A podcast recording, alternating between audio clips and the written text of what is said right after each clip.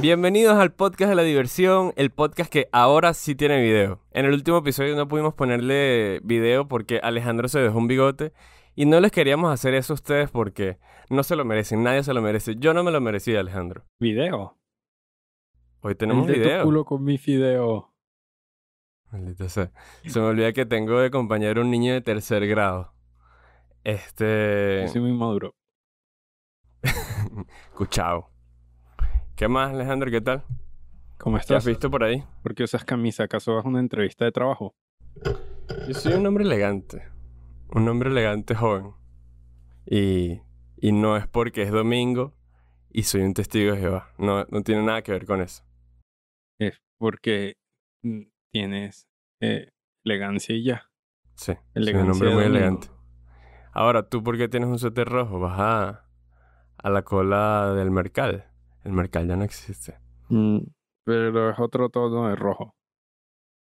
Además, ya ese partido político no usa el rojo. Entonces ya el- está liberado del color rojo.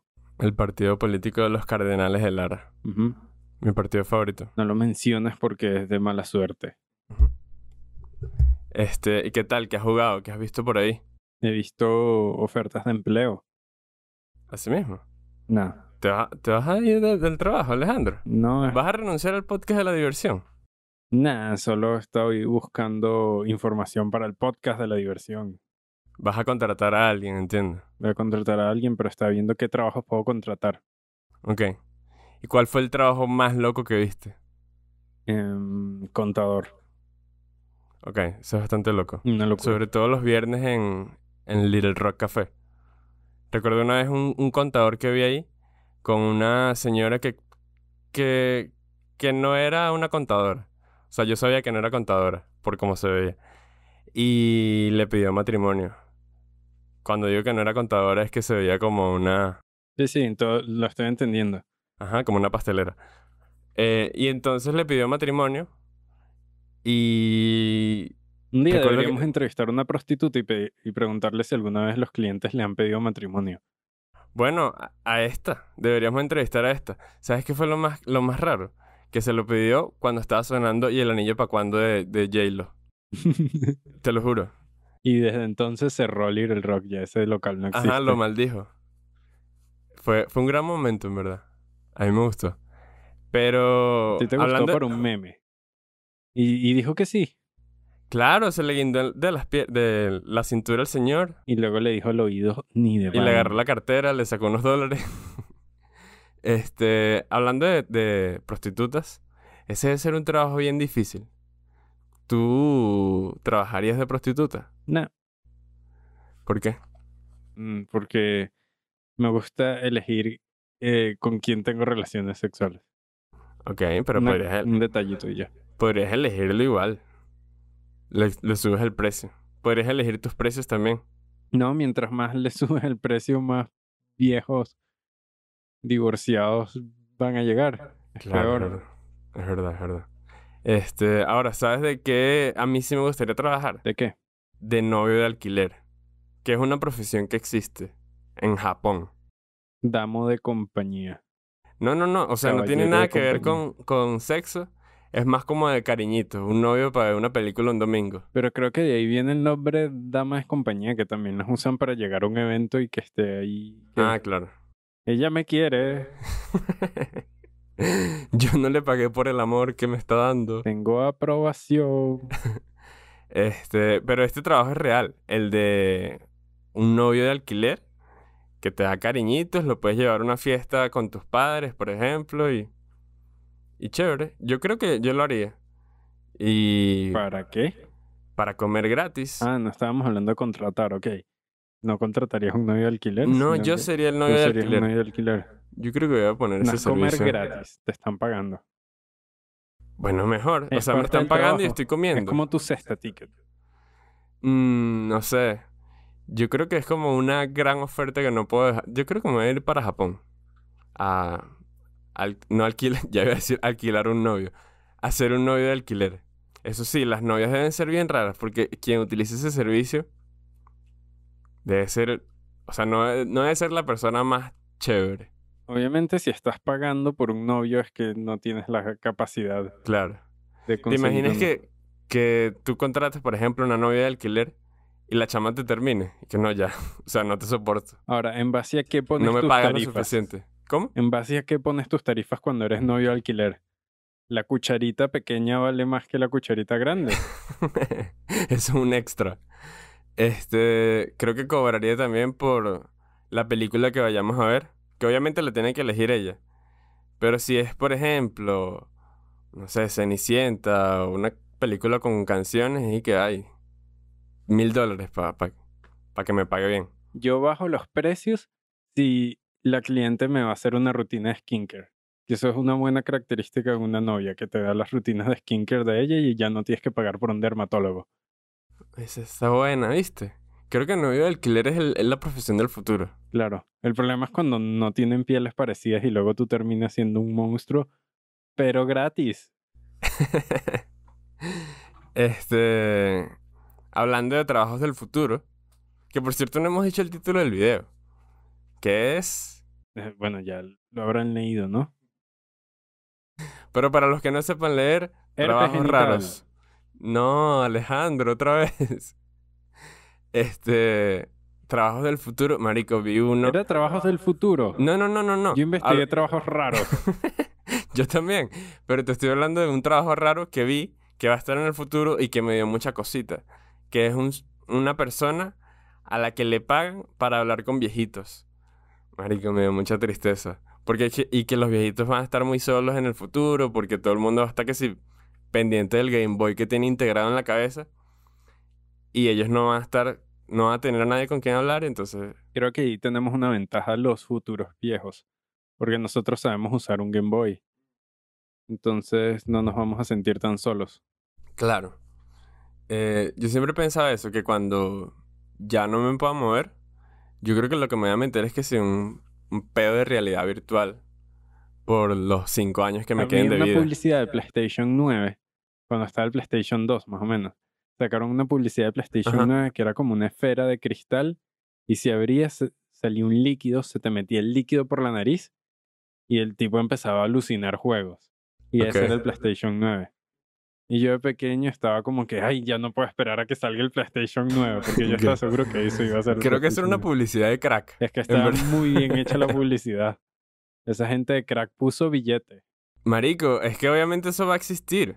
No sé si viste el episodio de Black Mirror, de que son como dos lesbianas que están como en, en los 80 y después están como en otra época y al final resulta que, que bueno, que ellas están metidas como en un pedo de realidad virtual en el que viven eternamente. Claro, Black Mirror. Ese buen documental sobre el futuro. Súper buen No, documental. obviamente no va a existir. Nadie se va a querer meter un químico cuando puede agarrar un control y ya. No, pero es que no es un químico, eh, son que sí visores mientras estás que sí conectado a una vía o algo. Ah. Un chip, por, por ejemplo. A mí me gusta la realidad virtual. A mí también. Yo nunca, nunca he tenido un visor de realidad virtual en... Ah, yo tengo uno, si quieres te lo presto. ¿En Pero, serio? o sea, no es, no es el visor el típico que conectas a la computadora, sino que es el que tiene los lentes que te ayudan a enfocar muy de cerca una pantalla y le metes el teléfono. Y hay varias aplicaciones con las que puedes jugar eh, con el teléfono, pero que usa el giroscopio del teléfono, que es lo que hace que el teléfono sepa hacia qué dirección está puesto. Eh, Es, es divertido, es bastante cool, pero cuando lo, lo tuve, sacaron muchas cosas de terror. Y ahí sí no podía. Te da miedito. Este, pero ¿qué, qué viste? O sea, ¿cuál era la- el escenario de terror que tenía la... el juego? Había uno que era como una publicidad de El Conjuro, la película. Entonces Ajá. estaba como en una habitación, empezaban a pasar cosas raras y lo que Mm. recuerdo es que en un momento había muchas cruces en la habitación, como en la película, y se empiezan a girar todas las cruces. Uy, no, no. y, miedo. y obviamente tienes audífonos y estás como inmerso en la Claro. cosa. Ahora, chimbo cuando tienes ese visor y está en 144p. La- Se está moviendo una cruz o un cuadrado, no entiendo. Así se siente tener miopía. ¿Qué otro trabajo raro viste por ahí? Vi que el- los canarios, no, o sea, es un trabajo no remunerado.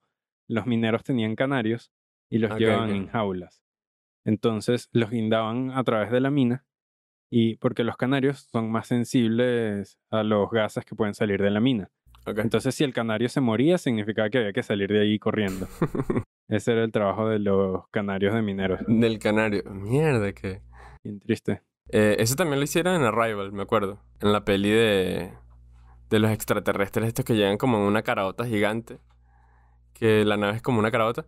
Y meten a un canario para ver si. si cambia la. no sé, que si la gravedad, el- los. los químicos de la. En fin, canarios muertos.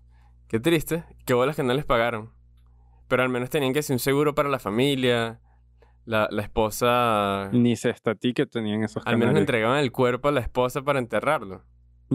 Nada. Muy Ah. triste. Esos canarios trabajaban de esclavos. Un fuerte abrazo para todos los canarios que nos ven. La esclavitud es un trabajo extraño. Ah, bueno, entonces hablemos de los encargados de tiendas, de zapatos.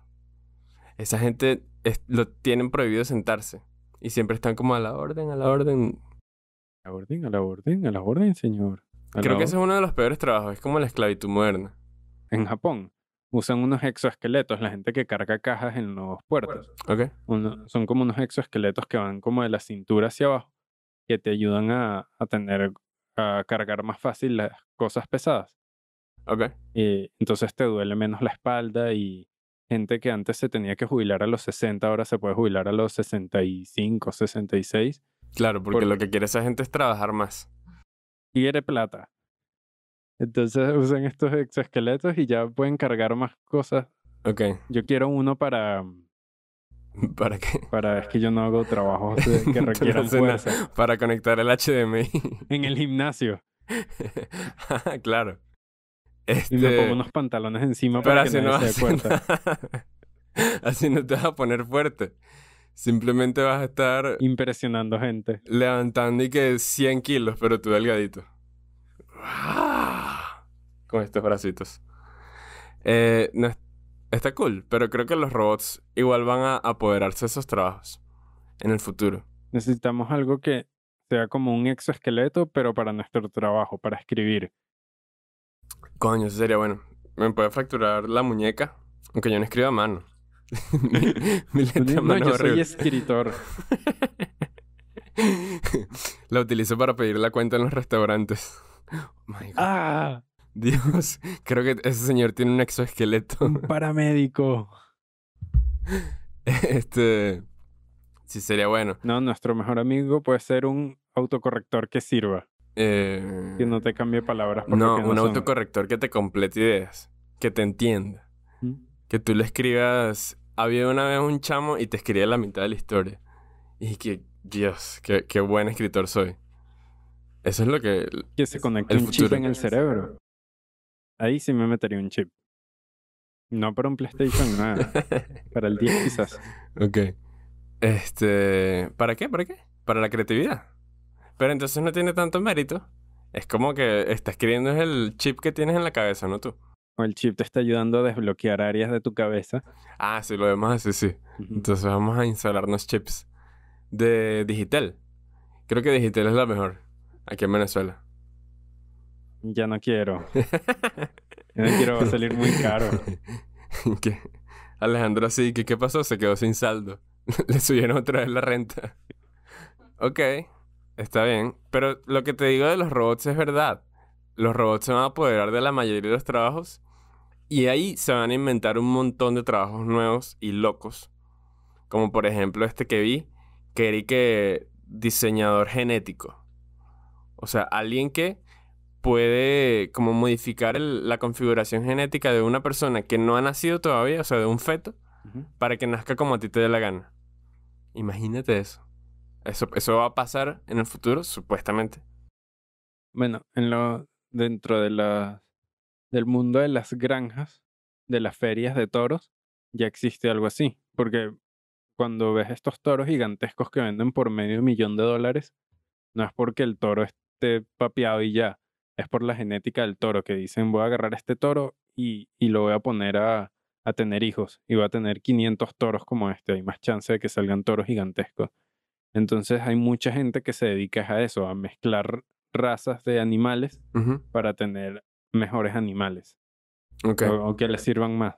Que un animal sea mejor que el otro. Todos los animales valen lo mismo, Así mismo es. excepto los canarios de minas que evidentemente valen un poquito menos para esa gente. que los valoran. O volvemos a hacer esta protesta, este reclamo para los canarios. Estamos con ustedes. Pero lo que te digo de los diseños genéticos con humanos, o sea, no con animales, es una locura, marico. Y lo de los canarios ya no se hace, por cierto. Ah, ¿no? No, eso era antes. Ahora ya debe haber sensores Claro. que te dicen. Es Ya verdad. no hace falta. Ya lo siguen matando, pero por tradición. Hay masoquistas de, caran- de de canarios por ahí todavía. Este, pero no, marico, lo que te digo de los diseñadores genéticos, imagínate que tú vengas y digas, no, mira, yo quiero a mi hijo que sea bueno para el básquetbol, pero que al mismo tiempo sea sensible para que vea comedias románticas conmigo. Y te lo hacen. Mm, Pero eso puede salir muy mal. Puede salir A ver, dame un terriblemente ejemplo. mal. Dame un ¿Por ejemplo qué? porque a mí me parece perfecto. Porque la gente no va a tener un hijo y lo va a aprender a querer por quien es. Es que va a tener un hijo y va a decir qué chip le meto para que sea lo que yo quiero. Va, va a ser casi que un criadero de animales y de, de, El mundo de sería mejor. No sería mejor. Porque La gente no tendría hijos, tenía, tendría una especie de caballo de carreras.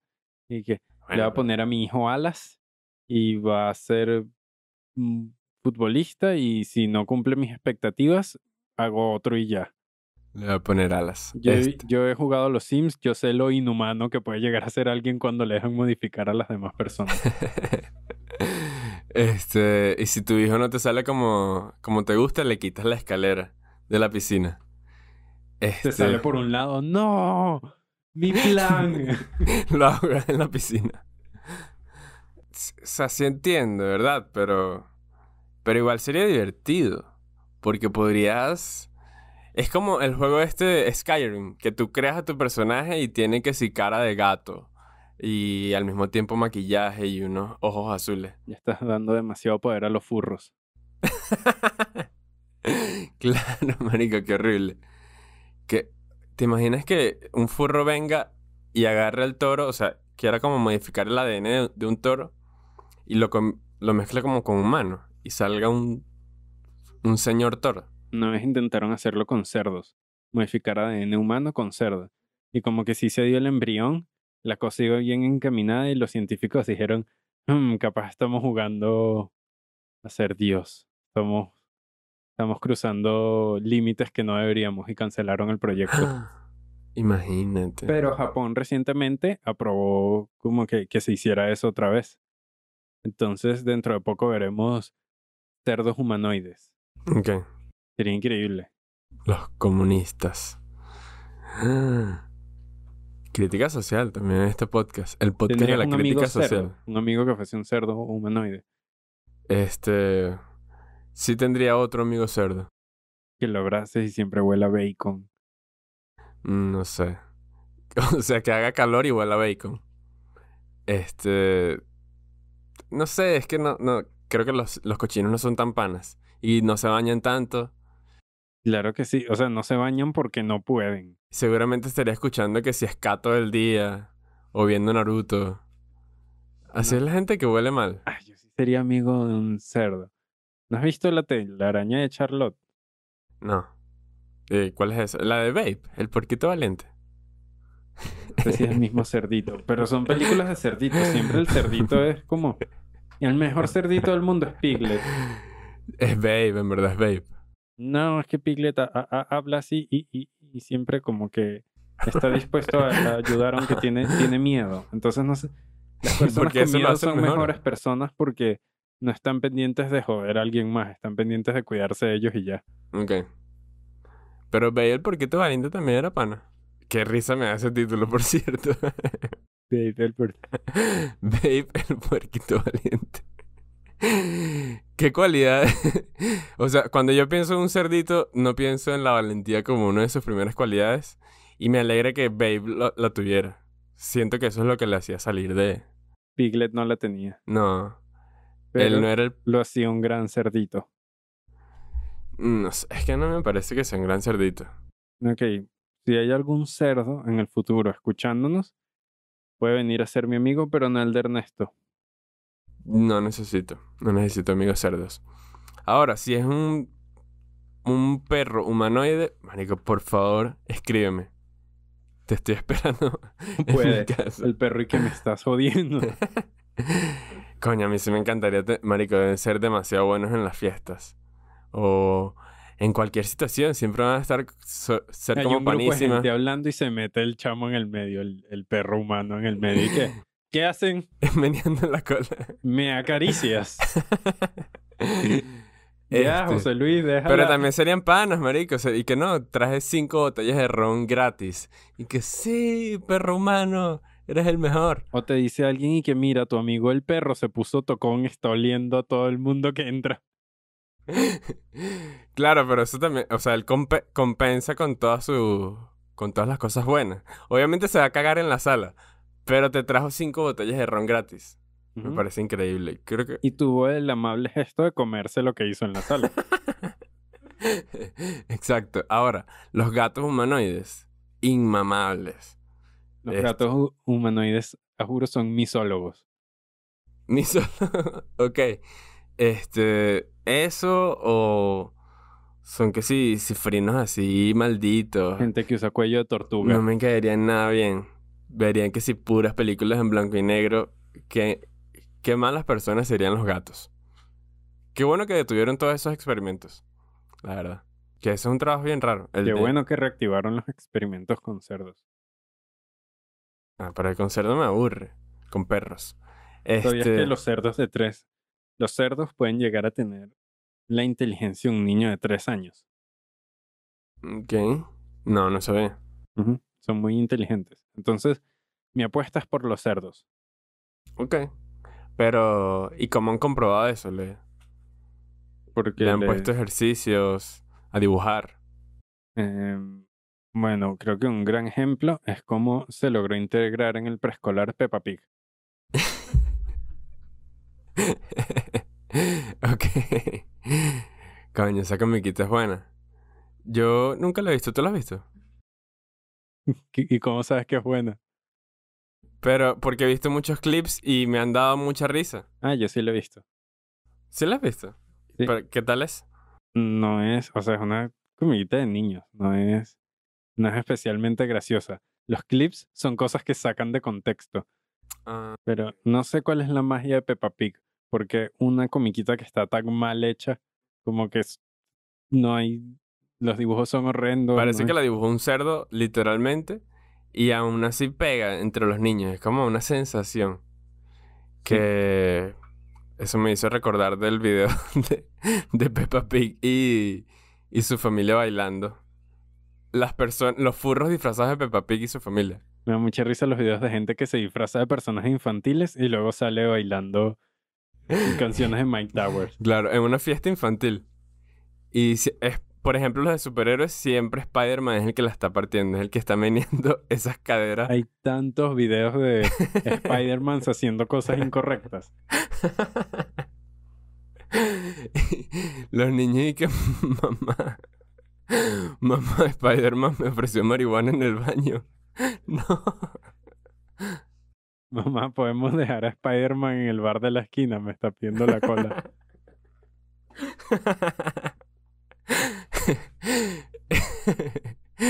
Es un trabajo raro. El de, el de ser animador de fiestas infantiles. Qué miserable deben ser.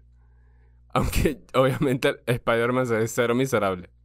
Se No, ve que yo está que solo tienes que tener la capacidad de ignorar muchas cosas que en el mundo adulto están son raras, en el mundo de los niños está bien llegar con los cachetes rojitos a, a decirle a todo el mundo, vengan, vengan, vamos a bailar juntos. Es como, como, como que tienes que aprender a ignorar muchas cosas que son raras para, para poder ser un animador.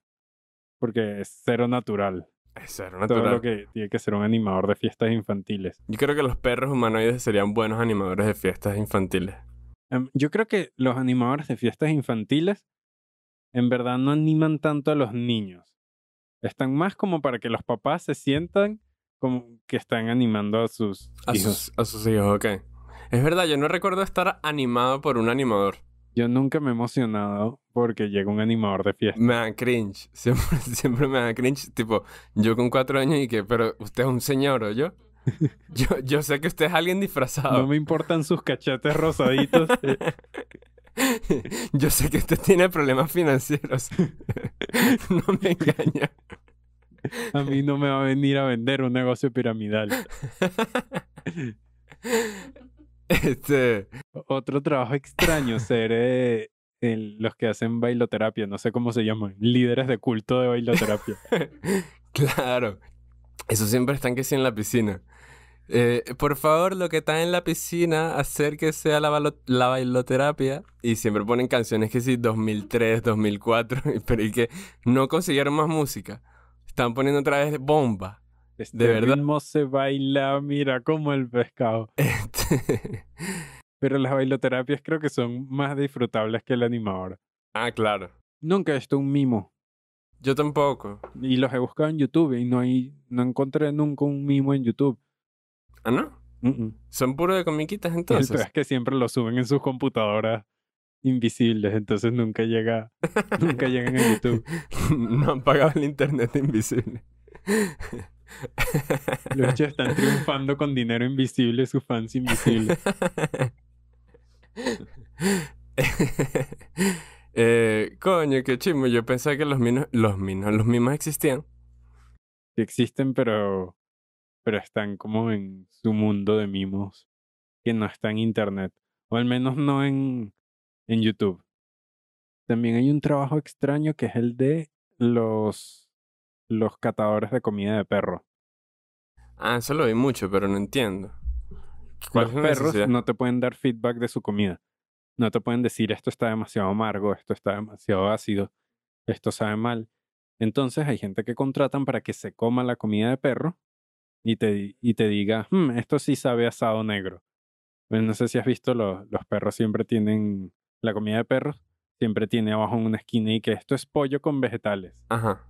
Y yo sí he notado que mi perro sabe diferenciar los sabores. Hay una que le gusta, otra que no le gusta tanto, hay una que lo vuelve...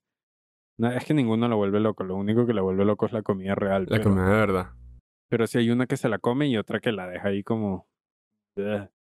Marico, es verdad. O sea, creo que, creo que entiendo el trabajo porque hay unos, hay unos sabores raros de comidas de perro.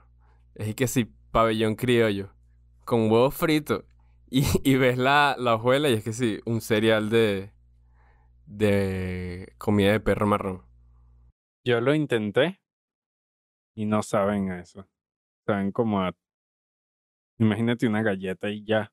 Pero, ¿cómo te pero lo muy comiste? dura. Por error. No, le iba a poner comida en perro y fui que... Hmm. Eso fue lo que pasó. Ok.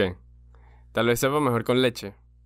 Es como un cereal al final, entonces quizás. Pero es mucho más duro que un cereal. Ah, no, nunca lo he bueno, si probado. lo dejas remojar en la leche. Claro. Otro trabajo raro aquí en Venezuela es el de la señora que alquila teléfonos, pa- o sea, llamadas de teléfono, ¿sabes? Que se pone con una mesita y un cartelito que dice Digital Movistar Movilnet. Imagínate esta situación. Llegas a donde llega un señor a donde está la señora de que alquila teléfonos. Buenas, puedo pagar, no sé cómo se alquila, cinco minutos digital, una llamada digital. Aló, mira, paga los 100 mil dólares o te devolvemos a tu hijo en pedazos, ¿ok? Los quiero para esta tarde. Bueno, gracias, chao. Yo creo que para eso es para lo que se presta ese, ese trabajo. Porque antes estaban las cabinas telefónicas, pero ¿todavía existen esas señoras? Ah, pensé que las cabinas. Las cabinas no. Y las señoras, no sé. Tengo tiempo sin, sin estar en la calle, la verdad. Pero yo creo que sí. O sea, en los kioscos, por ejemplo, alquilan llamadas telefónicas todavía. No. No sé, es que nunca lo he necesitado. O sea, no lo he necesitado desde que tenga un teléfono. Yo tampoco desde que tengo telégrafo. Este. No sé, antes era como que yo no tenía teléfono, no tenía saldo, o estaba en la calle y se me descargó el teléfono, pero ahorita es como que, ¿para qué? Creo que le pido una, una llamada a un, a un señor que esté por ahí. No, Es muy incómodo. Y hago la misma llamada de los 100 mil dólares y el, y el hijo en pedacitos. Que tengo buenas tardes. El secuestrador súper amable. ¿Qué otro trabajo tengo por ahí? Ah, el de camioneros, marico. El trabajo de camioneros es como que uno lo da por sentado, pero en verdad es, es complicado, es loco porque es peligroso. Siempre están manejando que si de noche. Siempre tienes que dormir en el camión. Eh, pero cuando estás frenado. Por si acaso alguien lo va a intentar. no, no, no lo hagan cuando estén manejando. Pero hacen que si de noche eh, también se meten por carreteras peligrosas que si en Perú, por ejemplo. O sea, de hecho es como un mundo tan complejo y extenso que History Channel le hizo un programa de televisión. Y, y uno cree que no, pero esos trabajos son muy bien pagados. Ah, claro, claro, por supuesto. No sé la situación acá, pero leí un artículo de los trabajos mejores pagados y eso está en el top de trabajos mejores pagados porque tienes que sacrificar muchas cosas, entre ellas tu salud porque estás sentado demasiado tiempo. Mm, claro. Este, marico, programas de televisión de camioneros en History Channel. ¿Tú alguna vez lo viste? Se llamaba como Carreteras Peligrosas o algo así. Mm, mm. History Channel siempre tiene como programas en verdad muy, mu- de cualquier vaina. Cuando yo digo como que verga, tienen un programa es, es que History Channel tiene programas de ali- alienígenas ancestrales. Yo estoy History esperando el Channel reality. podría sacar un programa que es que baldosas de otro mundo y solo hablan de baños por una hora diaria y lo logran. Por supuesto. Y Eh, no sé qué, una hora y que, wow, qué increíble el mundo de las baldosas. que, que la esposita de Cleopatra fue traída de los alienígenas. Este, yo estoy esperando un reality show de alienígenas que obviamente va a llegar por History Channel. Deberíamos escribirlo. Mm, cuando vengan, cuando nos visiten, lo escribimos. Hacemos animado. Con marionetas. Ok, está bien. Estoy pensando en otros trabajos extraños. ¿Cuál es el trabajo más extraño que has tenido? El trabajo más extraño que yo he tenido fue que, como buen estudiante de cine, uno mataba tigres que si bodas, en bautizos, eh, tomando fotos, videos. Ok. Y a partir de eso conseguí un trabajo grabando operaciones en un quirófano, grabando oper- gente operándose y operaciones de tetas, operaciones de, de columna, de rodilla. Ok. Lo, lo podía hacer sin problemas. En un momento yo dije que, "Hmm, si no fuese porque hay que saber operar, yo podría operar. Porque no me molesta ver la cosa. Como que pu- puedo con eso hasta que lo olí. Ok. Huele muy mal la gente operándose, porque huele a muerto a veces. Y, y no es que yo haya olido demasiados muertos, pero he olido carnicerías. Huele a carnicería. Siempre has ido a carnicerías donde hay un carnicero muerto de casualidad. El peor olor del mundo. No, pero sí huele muy, muy mal. ok. Y más cuando estás consciente que es una persona lo que está oliendo así, Uy, es como... Claro, claro. "Ah". Pero sí, ese es el trabajo más extraño que he tenido. Qué, ya, qué pena estar operando así que huelas mal. y yo estaría como con la anestesia que perdón. Disculpen. No es lo que parece, es solo que me apuñalaron y se infectó. Este. No, mi trabajo más raro. ay, en verdad no es tan raro. Pero yo vendía pastillas de freno. Literalmente.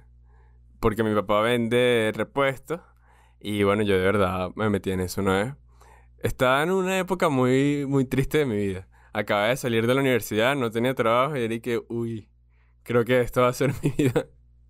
creo que voy a caminar para a negocios donde hay un cartel de una chica polar del 2003. O sea, creo que eso va a ser lo que yo voy a ver a diario a partir de ahora.